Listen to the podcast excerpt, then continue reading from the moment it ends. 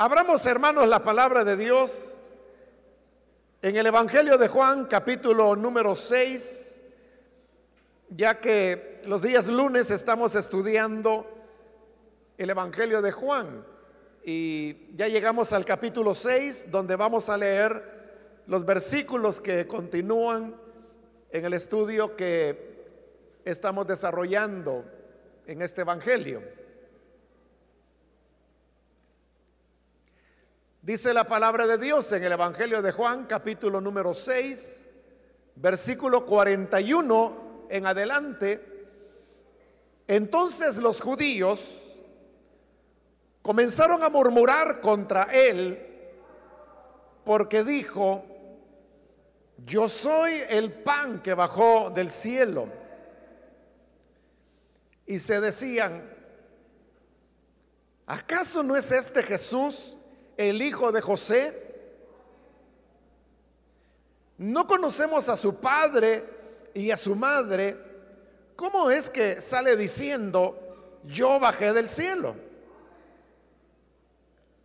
Dejen de murmurar, replicó Jesús.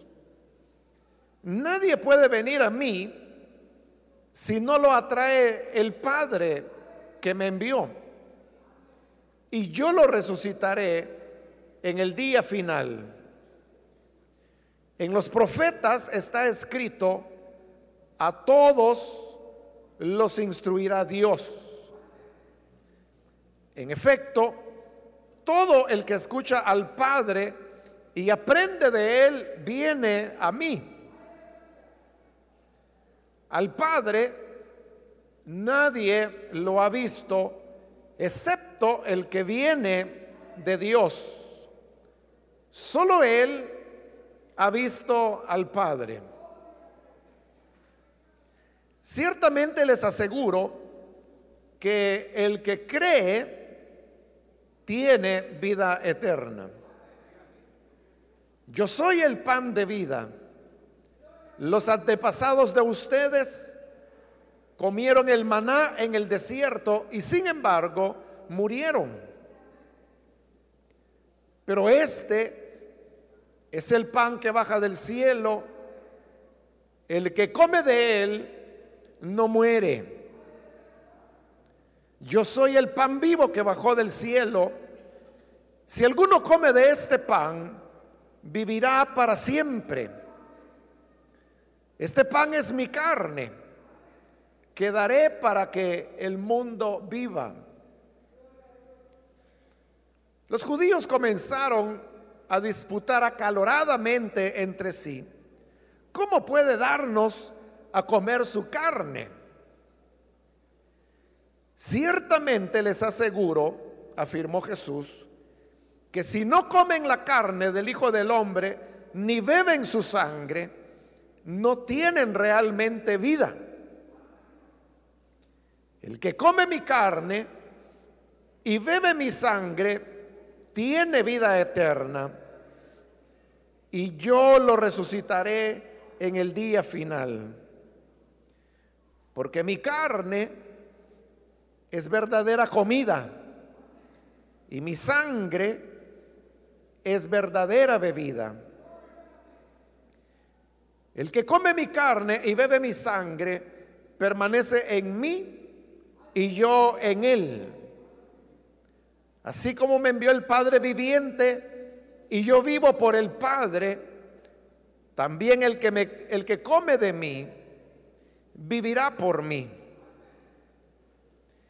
Este es el pan que bajó del cielo.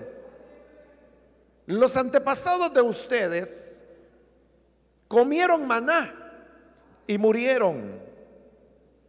Pero el que come de este pan vivirá para siempre. Todo esto lo dijo Jesús mientras enseñaba en la sinagoga de Capernaum. Hasta ahí dejamos la lectura. Pueden tomar sus asientos, por favor, hermanos.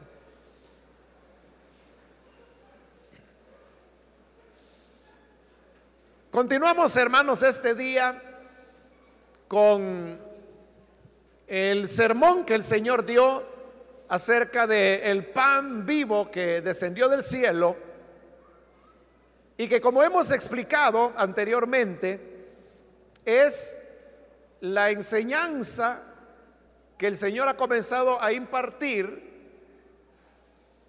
después que Él hubo multiplicado los panes y los peces y hubo alimentado a la multitud hasta que quedaron satisfechos. Vimos en la última oportunidad que el Señor habló claramente diciéndoles que Él no estaba hablando de un pan eh, material, un pan físico que sirviera para alimentar el cuerpo, sino que Él estaba hablando de un pan, pero de naturaleza espiritual. Y por eso es que cuando Él decía, que el que comiera de este pan viviría eternamente, estaba refiriéndose a los efectos espirituales que este pan también espiritual provoca en aquellos que comen de él. Que como lo hemos leído ahora, ese comer es creer. El que cree en él, come de él. Y él es el pan que descendió del cielo. Ahora, como él ha dicho eso ya claramente, y usted puede notar que lo está repitiendo a cada momento, que él es el pan que descendió del cielo. Entonces, eso provocó murmuraciones entre los que le escuchaban, y así es como hemos leído en el versículo 41, que dice que entonces los judíos comenzaron a murmurar contra él. Ahí, hermanos, hay algunos detalles que es importante hacer ver. El primero de ellos es que el Señor Jesús aquí está enseñando en Capernaum, que según lo hemos explicado anteriormente, era una pequeña ciudad de Galilea. En el versículo 59, donde terminamos la lectura, ahí lo dice claramente que todo esto lo dijo Jesús mientras enseñaba en la sinagoga de Capernaum. Es decir, los que estaban allí eran puros galileos.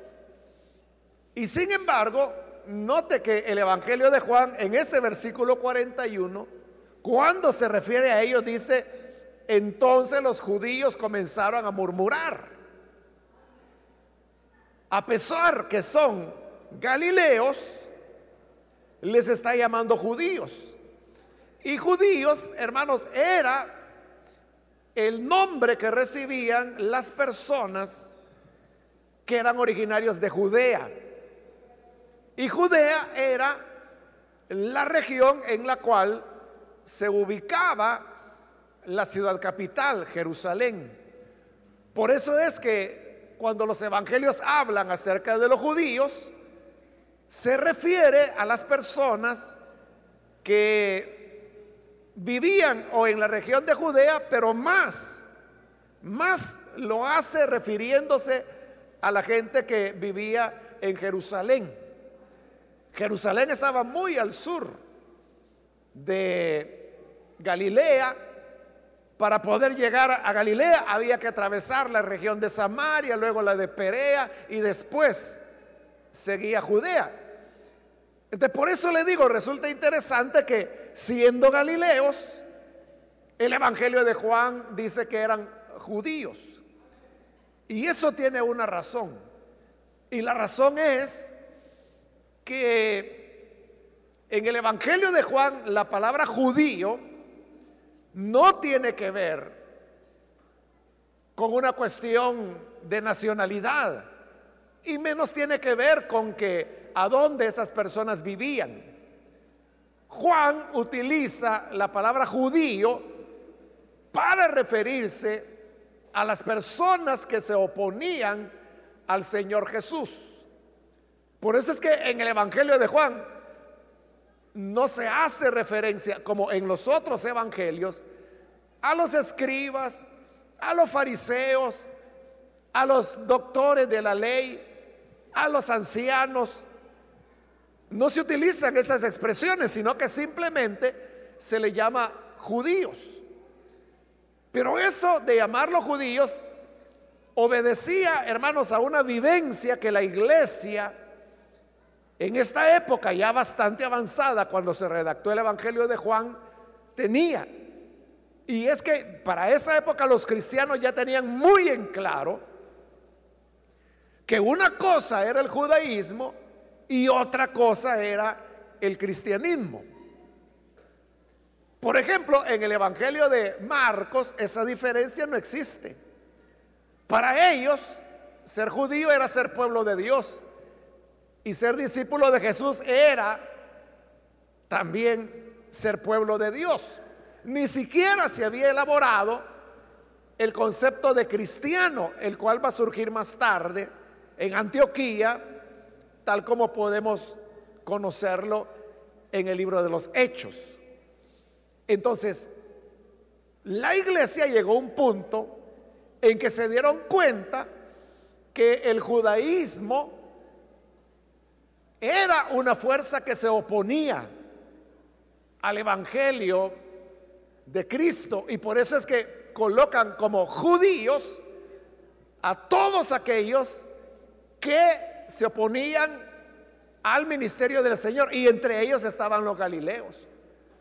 Muy galileos podían ser, pero como su actitud era de rechazo e incredulidad, como lo vamos a ver al final del capítulo, por eso es que Juan le llama judíos.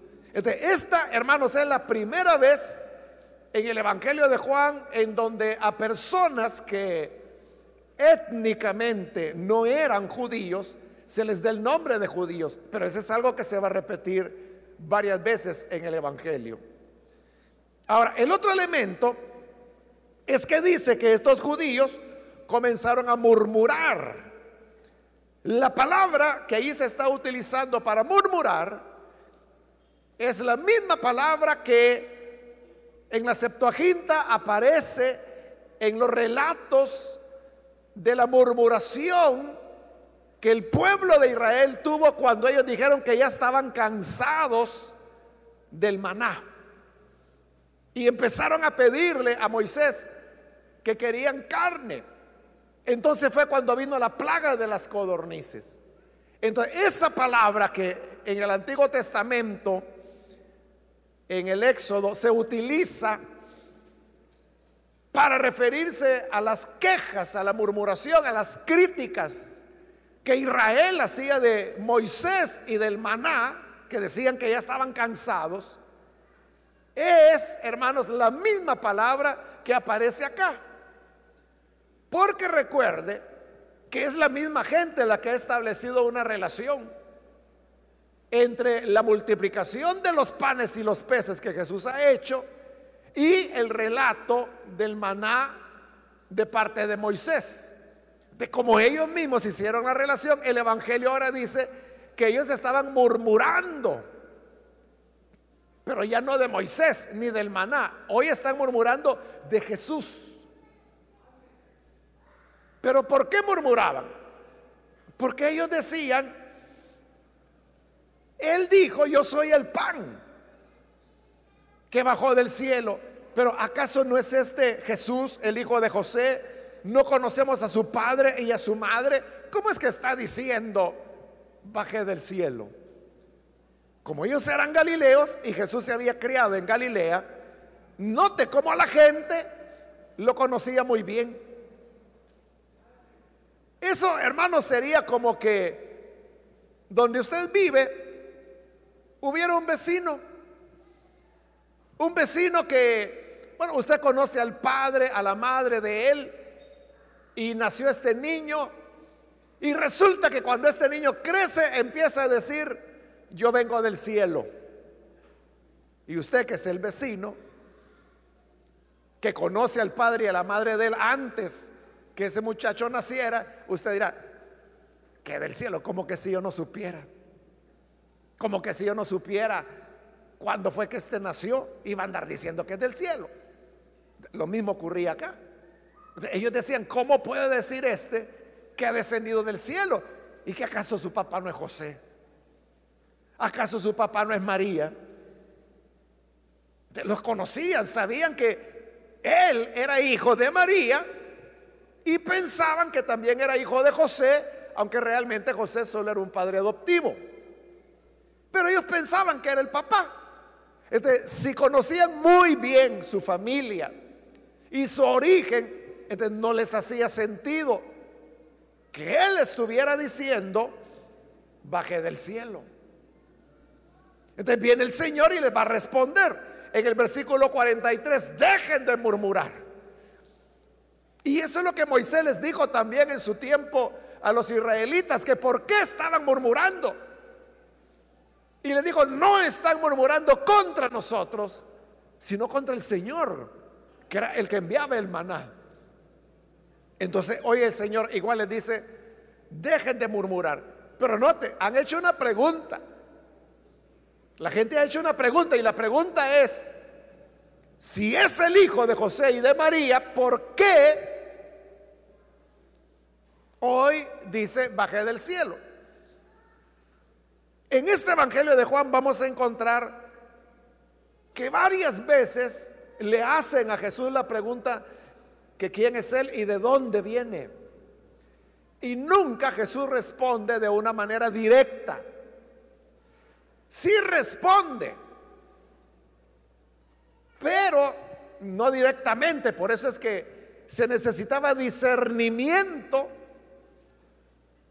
para poder captar la respuesta de Jesús. Porque ya vamos a ver que así les dice de dónde viene Él. Por eso es que más adelante, hermanos, cuando ya estemos muy avanzados en este Evangelio, veremos que le preguntan al Señor, mira, ¿Y de dónde vienes? Y Jesús les dice, ya se los dije, se los he dicho muchas veces. Y era cierto. Pero lo que ocurría es que él no respondía directamente. Ya vamos a ver cómo responde. Entonces les dice, dejen de murmurar. Y en el versículo 44, nadie puede venir a mí si no lo atrae el Padre que me envió. Ahí está respondiendo. Si no lo captó, léalo de nuevo. Dice, nadie puede venir a mí si no lo trae el Padre que me envió. ¿De dónde venía? Venía del Padre. Porque el Padre me envió. Él era el enviado del Padre. Porque han preguntado si aquí está tu papá y aquí está tu mamá, ¿cómo puedes decir baje del cielo. Y él está diciendo, es porque mi padre me envió. Y más adelante va a dar más información. Pero, como le digo, esa es una respuesta indirecta porque hay otra cosa que al Señor le interesa más dejar en claro. Y es lo que acaba de decir. Nadie puede venir a mí si no lo atrae el Padre. Entonces note, la decisión de venir para creer en Jesús y para recibirle como Salvador, no es una decisión que nosotros tomemos.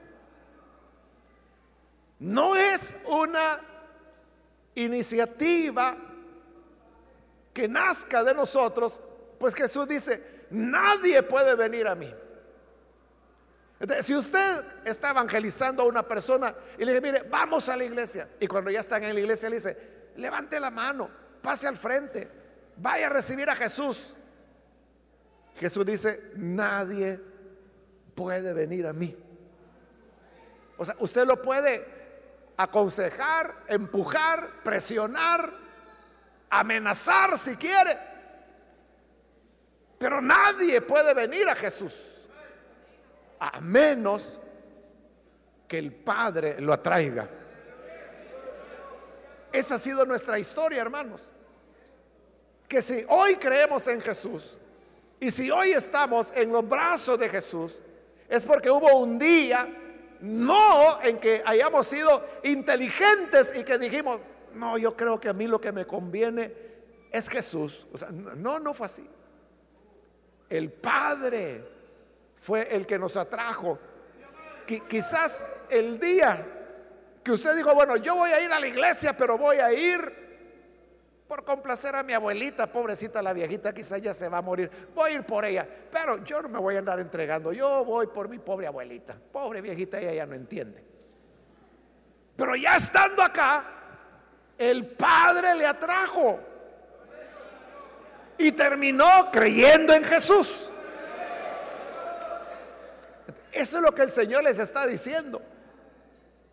El problema no es que sea que Él ha dicho, yo vengo o vine del cielo, bajé del cielo.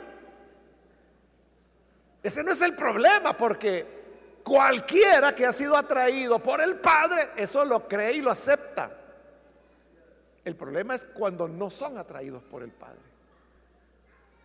Entonces dice en el 45, en los profetas está escrito, y ahí cita al profeta Isaías, que en el capítulo 54 dijo,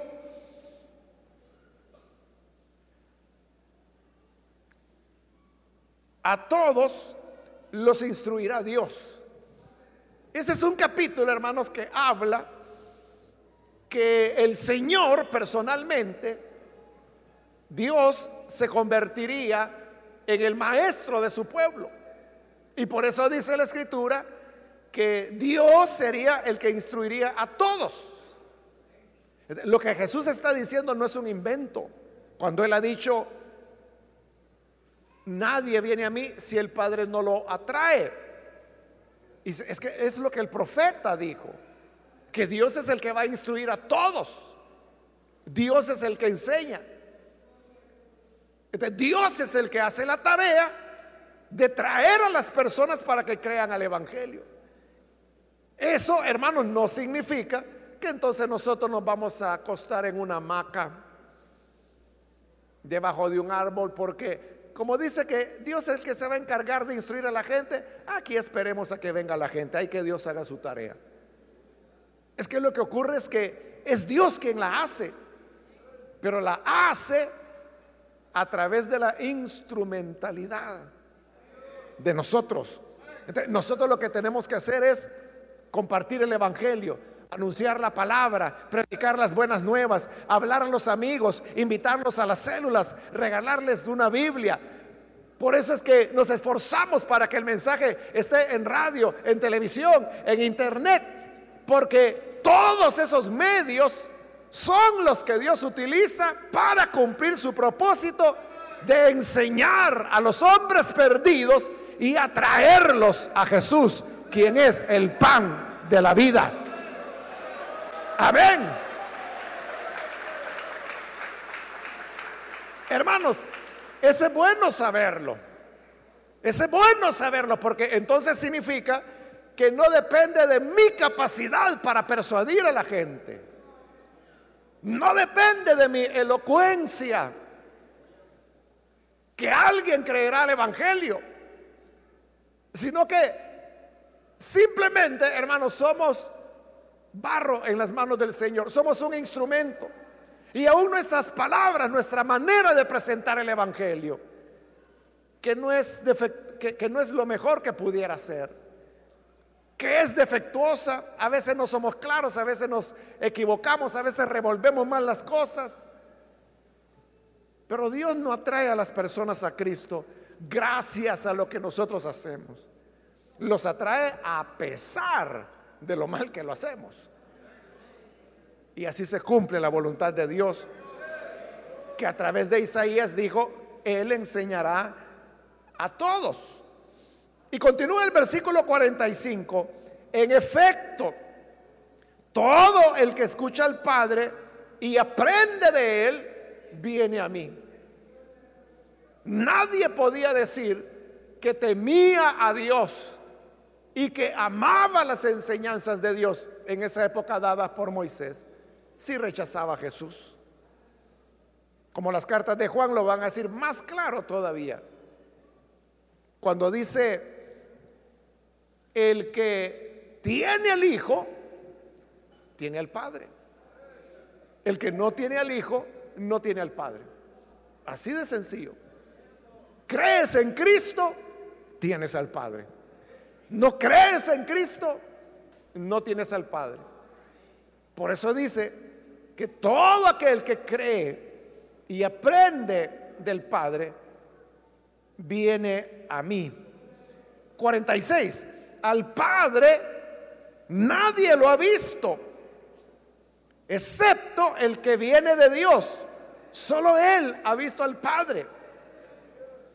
Ahí otra vez se está respondiendo a la pregunta. No sé si lo notó. Recuerde la pregunta que ellos hacen. ¿Cómo puede decir Él, vine del cielo? Entonces, ahí Él está respondiendo en el 46. Al Padre nadie lo ha visto, excepto el que viene de Dios. Solo Él ha visto al Padre. Y se está refiriendo a Él. ahí lo está diciendo. Anteriormente ya dijo que Él vino del cielo porque el Padre lo envió. Y hoy está diciendo que Él vino del cielo porque Él viene de Dios. Y dice, por eso he visto al Padre.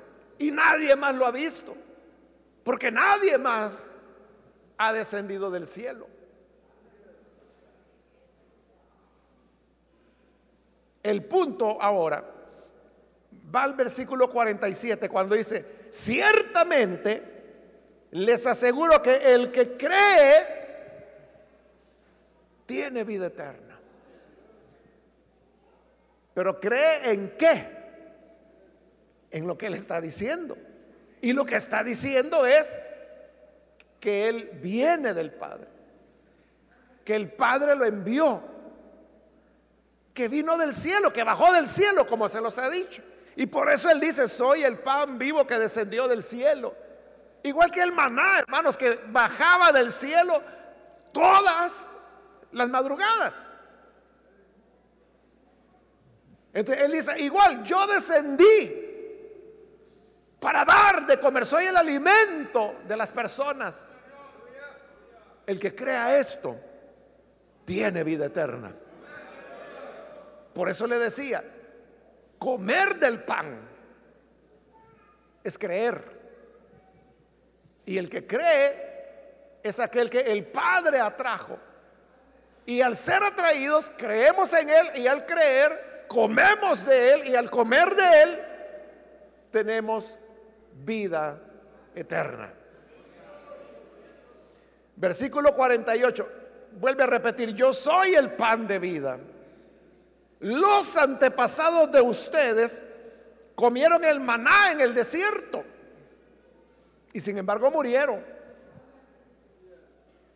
Pero note en detalle las palabras que Jesús utilizó. Les dijo, los antepasados de ustedes. ¿Quiénes eran los antepasados de esos judíos? ¿Quiénes eran los antepasados? Ahí se está refiriendo a los que salieron de Egipto y que comieron pan, que era el maná, pan del cielo o como dice el Salmo, pan de príncipes, refiriéndose al maná. Pero no, Jesús les está diciendo, son los antepasados de ustedes. Pero yo le pregunto, ¿y Jesús no era judío? O sea, no solo era judío, sino que para colmo era de la tribu de Judá también. O sea, doblemente judío, ¿no? Si él está hablando de los antepasados de los judíos, ¿acaso no son sus antepasados también? Ahí tenemos las genealogías de Jesús en el Evangelio de Mateo y en el Evangelio de Lucas. Y cualquiera de las dos genealogías que usted lea se va a dar cuenta que los antepasados de Jesús fueron judíos en su mayoría. Hubo algunos que eran gentiles, y sobre todo mujeres gentiles como Ruth, como Raab, que eran gentiles y llegaron a ser parte de la genealogía de Jesús. Pero todos los demás eran judíos. Los antepasados de Jesús son judíos. Pero Él les está diciendo, los antepasados de ustedes, como que si no fueran de Él. ¿Por qué hace esa diferencia? Por lo mismo que le dije ya. Que para esa altura la iglesia había entendido que una cosa era el judaísmo, el judaísmo es una religión, como el cristianismo es la revelación de Dios a través de su Hijo. De cuando Él dice, los antepasados de ustedes, es un Jesús que se está desligando del judaísmo. Esto es importante, hermanos, porque hay hoy en día algunas corrientes, ¿no? Que le dan mucha preeminencia al tema del judaísmo. Y ahí andan utilizando la kipa, que es el gorrito que utilizan para sus rezos los judíos, porque ellos no oran, ellos rezan, tienen sus oraciones escritas, utilizan las vestiduras, los flecos, de los judíos hablan en hebreo, por lo menos eso dicen ellos. Usan el chofar, que es ese cuerno, y por eso dentro de iglesias usted puede ver que parecería que son judíos, parecía, no parecen iglesia, parecen sinagoga. Y ahí están sonando el chofar, hablando en hebreo. O sea, ¿por qué hacen eso? Porque no han entendido todavía la palabra. Es que el judaísmo es una religión como cualquier otra, hermanos, que rechazó a Jesús. Pero el cristianismo es la revelación de Dios a través de su Hijo. Es verdad que el cristianismo hereda las escrituras del Antiguo Testamento que son del judaísmo y enseñanzas consecuentemente del judaísmo. Pero el cristianismo es algo diferente. Por eso, hermanos, que nosotros no tenemos que preocuparnos por, cómo la gente trata a veces de mezclar cosas que no se deben mezclar. Hace un par de semanas alguien me preguntaba, mire hermano, ¿Y por qué los judíos se ponen ese, la kipa, no, el gorrito ese en la cabeza? Yo dije, no sé, le dije, yo no soy de esa religión. Yo soy cristiano, le digo. Claro, e, es igual que si usted me preguntara que por qué los cardenales utilizan el, gorrito chiquito. Y si usted me pregunta, ¿qué significa el gorrito? Yo no sé, yo no soy cardenal,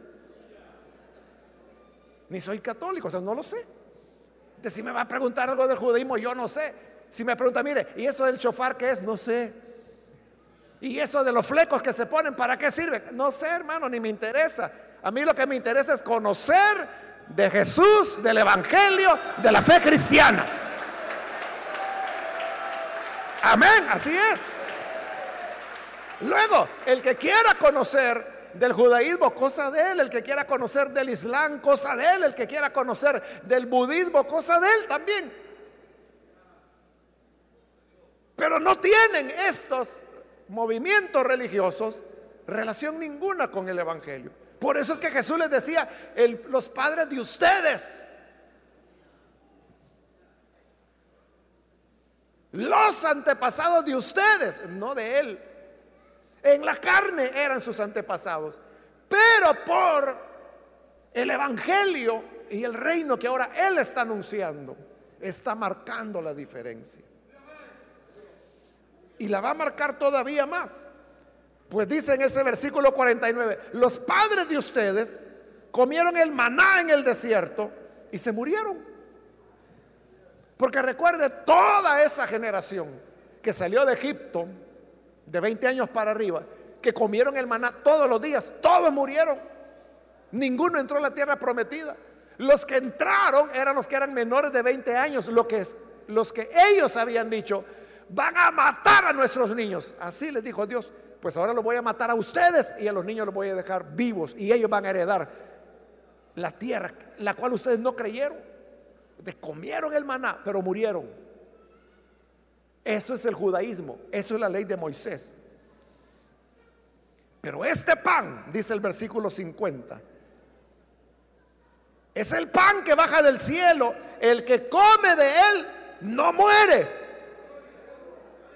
Ahí está claro. Él lo que está diciendo es, el Evangelio es superior a la ley. El cristianismo es superior al judaísmo. Porque los que vivieron de acuerdo al judaísmo, todos murieron. Pero el que come de mí, del pan que descendió del cielo, vivirán para siempre. Amén. Así que allá usted, si quiere andar soplando los cuernos de carnero, allá usted si quiere andar soplando los chofar, porque todos los que practicaron eso murieron. Pero los que creen en Jesús y creen a su evangelio sin mezclas, viven para siempre.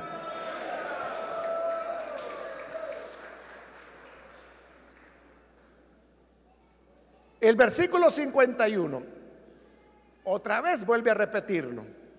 Yo soy el pan vivo que bajó del cielo. Si alguno come de este pan, vivirá para siempre. Y oiga, dice, este pan es mi carne que daré para que el mundo viva. Esa palabra carne, porque dice, este pan es mi carne.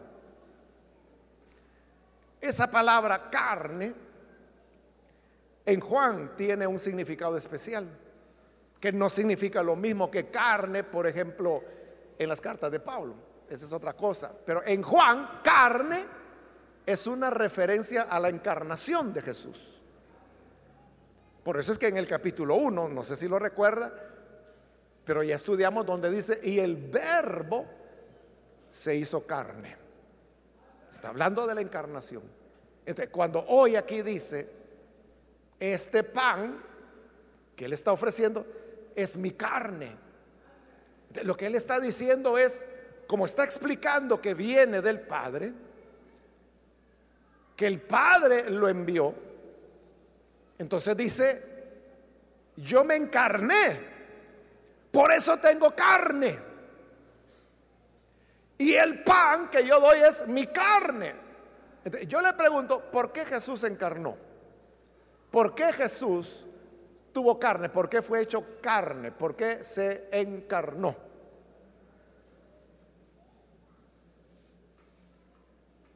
¿Alguien sabe por qué se encarnó Jesús? Amén que. ¿Por qué se encarnó? Bueno, no, les alcanzo a oír, hermanos. Más bien les oigo, pero como hablan varios a la vez, no, no logro entender. En Hebreos lo dice. Bueno, Hebreos está citando el Antiguo Testamento, pero dice, sacrificios y holocaustos no te agradaron. Por lo tanto, dice, me diste cuerpo y aquí vengo para hacer tu voluntad. ¿Por qué recibió cuerpo? Dice que para hacer la voluntad del Padre, porque él ya no quería sacrificios de carneros, sacrificios de vacas, de toros, de corderos. recibió cuerpo, es decir, carne, se encarnó para ofrecer el sacrificio final el sacrificio superior que fue el Hijo de Dios sacrificado en la cruz. Cuando Él se entrega en el monte de la calavera, ahí está cumpliendo la razón de haber recibido carne. Y por eso es que hoy está diciendo, el pan es mi carne. Quedaré para que el mundo viva. Está diciendo, mi pan es mi carne, ¿qué daré? ¿Y cuándo es que Jesús dio su carne? Cuando lo ofreció en sacrificio. Entonces, ¿cómo es que funciona eso de que Él es el pan? Funciona por el sacrificio de Jesús. Ya Él habló del tema de creer, ¿no? Que el que cree es el que come, dijo. Ahí tenemos el Evangelio. Cuando Jesús muere en la cruz del Calvario, todo aquel que cree que Jesús murió allí, no porque, no porque Judas lo traicionó, no porque Pilato fue un cobarde, que dio su interés político y que por eso lo condenó. No porque los discípulos lo hayan abandonado, no porque Pedro lo haya negado. Murió para pagar la culpa de nuestro pecado. Si podemos creer que Él murió por nuestros pecados, ahí estamos comiendo la carne del Hijo de Dios. Al creer en Él, comemos la carne. Claro, para los judíos, hermanos, eso era intolerable porque ellos lo entendieron literalmente cuando él dijo, el que coma mi carne. Entonces ellos dijeron, qué barbaridad, porque el canibalismo era ofensivo para el judío. Bueno, y no se necesita ser judío, ¿verdad? Yo creo que a cualquiera de nosotros que nos sirvieran en un plato los dedos de algún samaritano de por ahí, ¿verdad? Quizás no los comeríamos. No, nos resulta ofensivo. pero peor era para el judío, porque recuerde que de acuerdo a la ley, el judío ni siquiera podía entrar a una habitación donde hubiera un cadáver. Claro, si el cadáver era del papá, de la mamá, que se había muerto, del hijo, ni modo, tenían que entrar para irlo a sepultar. Pero todos los que entraban en esa habitación o que entraban en contacto con el cuerpo, quedaban inmundos y tenían que seguir un proceso de purificación. ¿Cuánto más inmundos no iban a quedar si se comían el cuerpo, el cadáver? Entonces, por eso es que hoy que Jesús les dice, el que coma mi carne, y los judíos dicen, ush. Es lo que dice el versículo 52. No dice ush, ¿verdad? Pero dice, los judíos comenzaron a disputar acaloradamente entre sí. ¿Cómo puede este darnos a comer su carne?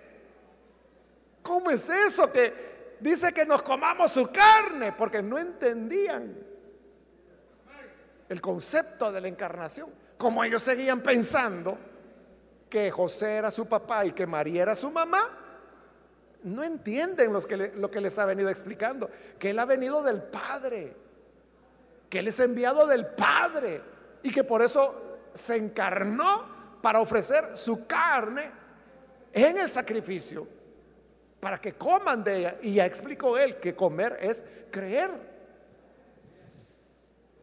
Entonces, por eso vuelve a la carga Jesús y dice el 53, les aseguro que si no comen la carne del Hijo del Hombre ni beben su sangre, no tienen realmente vida. Hoy se les puso peor.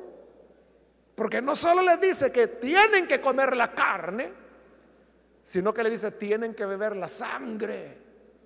Y recuerde que eso, hermanos, era terrible para el judío. El judío no comía sangre.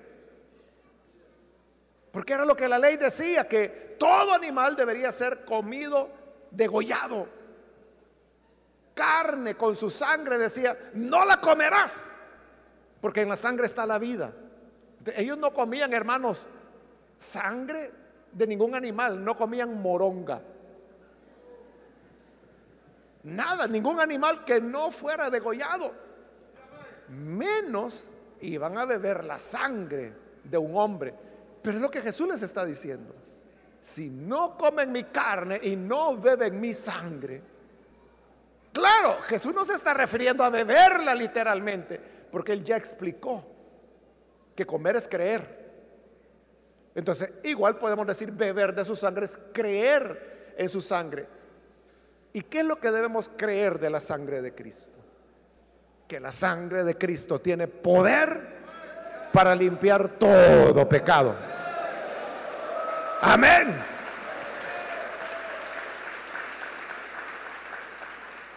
Y dice en el 54, el que come mi carne y bebe mi sangre, tiene vida eterna y yo lo resucitaré en el día final. Porque mi carne es verdadera comida y mi sangre es verdadera bebida, no el maná no pan con pescado, que era lo que la gente buscaba, sino mi carne y mi sangre, que crean en mi sacrificio. 56. El que come mi carne y bebe mi sangre, permanece en mí y yo en él. Eso es claro, hermano. Si hoy al mediodía usted comió tortilla con frijoles, esa tortilla y ese frijol hoy está con usted, está en su cuerpo, es parte suya. Claro, el organismo se encarga de, tomar los frijolitos. Los, frijolitos tienen proteínas. Entonces comienza el, el, cuerpo a absorberla. ¿Y esas proteínas a dónde van? Van a sus músculos. Tiene carbohidratos también. Y eso alimenta su cuerpo. Entonces, lo que usted come está en usted. Por eso es que Jesús dice, el que come mi carne y bebe mi sangre permanece en mí y yo en él. ¿Y cómo que no? Si ya lo comió, ¿no? 57. Así como me envió el Padre viviente y yo vivo por el Padre, también el que come de mí vivirá por mí. Jesús está diciendo, yo vengo del Padre y por lo tanto vivo en el Padre. El que me come a mí vive en mí y por lo tanto también tiene vida. Ahí es, acaba de repetir de nuevo que el Padre lo envió. El 58. Este es el pan que bajó del cielo. Los antepasados de ustedes, y otra vez hace la diferencia, son de ustedes, no míos. Comieron maná y murieron, se los está repitiendo. Pero el que come de este pan vivirá para siempre. Y termina esa sección diciendo, todo esto lo dijo Jesús mientras enseñaba en la sinagoga de Capernaum. Entonces, las enseñanzas, hermanos, que tenemos de este pasaje es que Cristo es el dador de vida. En Él tenemos vida eterna. Pero como le dije la semana anterior, nadie puede comer en su lugar. Nadie puede decir, hermano, ahí se va a acostar, yo voy a cenar por usted hoy, para que le aproveche. No, le va a aprovechar al que come. Al que no come, no. De igual manera, habla de una apropiación del sacrificio de Cristo. Nadie puede creer por otra persona por muy amorosa y de grande corazón que una madre sea, que le diga, Señor, mis hijos no creen en ti, pero yo voy a creer por ellos. Nadie puede creer por otra persona. Por eso es que por ahí dicen que Dios no tiene nietos, solo tiene hijos, ¿verdad? Porque no porque tu papá, tu mamá sea un gran creyente, tú eres creyente, no. Tú tienes personalmente que comer del pan y de la sangre del Hijo de Dios. Así que hoy puedes comer creyendo en Jesús y el que come de su carne y bebe de su sangre, vive eternamente. Amén. Cerremos nuestros ojos, hermanos, y vamos a inclinar nuestro rostro. Y hoy yo quiero hacer una invitación para las personas que todavía no han recibido al Señor Jesús como Salvador, mas si usted ha escuchado la palabra de Dios y a través de ella se da cuenta de cómo en Jesús nosotros tenemos el camino para la vida, quiero invitarle para que no pierda su oportunidad y hoy venga a creer en el buen Salvador. Si hay alguna persona que por primera vez quiere comer de la carne del Hijo de Dios y beber de su sangre, póngase en pie por favor en el lugar donde está para que oremos por usted. Ese es nuestro anhelo. Queremos orar. Cualquier amigo o amiga que viene hoy para recibir al Hijo de Dios, póngase en pie. Queremos orar por usted. Para saber que hay alguien que necesita creer en el Hijo de Dios, queremos orar. Por eso póngase en pie si usted necesita recibir la oración. Hoy es su momento. Venga. Hoy es cuando la gracia de Dios le llama para que usted tenga vida eterna. Aquí vemos muchos que hemos ya comido de la carne del Hijo de Dios y hemos bebido de su sangre. Y así es como hoy satisfechos estamos y sabemos que en Él tenemos la vida. Muy bien, aquí hay una niña que viene, Dios la bendiga, bienvenida. Alguien más que necesita venir para creer en el Hijo de Dios, puede ponerse en pie para que oremos. Hoy es el momento para que usted reciba la gracia del Señor. Muy bien, aquí hay otras dos niñas más. Dios las bendiga, bienvenidas. Alguien más que necesita venir. Puede pasar. Hoy es el momento cuando la puerta está abierta. Hay alguien más que necesita venir. Venga. No seamos como los judíos que nunca creyeron que Jesús descendió del cielo. Ellos seguían pensando que era hijo de José. Y José no tenía nada que ver en el asunto.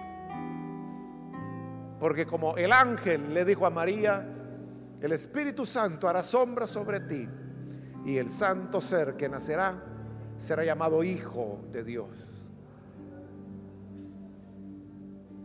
Quiero invitar también si hay algún hermano o hermana que necesita reconciliarse con el Señor, póngase en pie y venga, vamos a orar. ¿Hay alguna otra persona, amigo o amiga que necesita venir para creer en el Hijo de Dios? Póngase en pie y vamos a orar.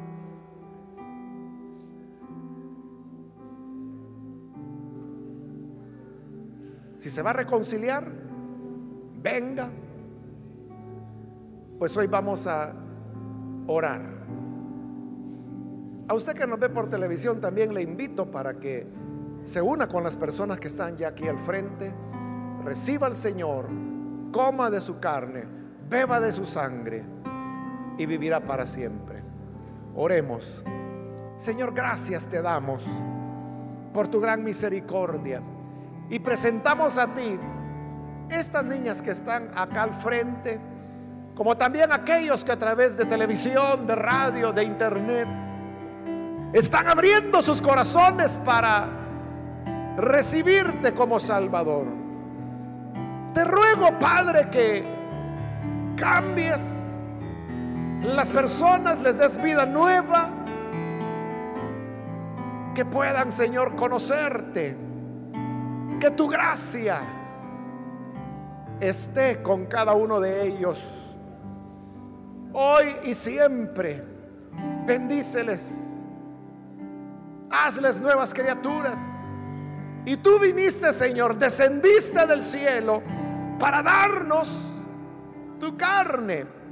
Y ya nos la diste en sacrificio en la cruz del Calvario. Y ahora nosotros creemos Creemos en ese sacrificio. Creemos en esa sangre que quita todo pecado y liberta de todo mal. Por eso a ti, Señor, te damos toda gloria, toda alabanza. Porque nos has dado vida y nos sostienes hasta el día de hoy. Por Jesús nuestro Señor lo pedimos. Amén.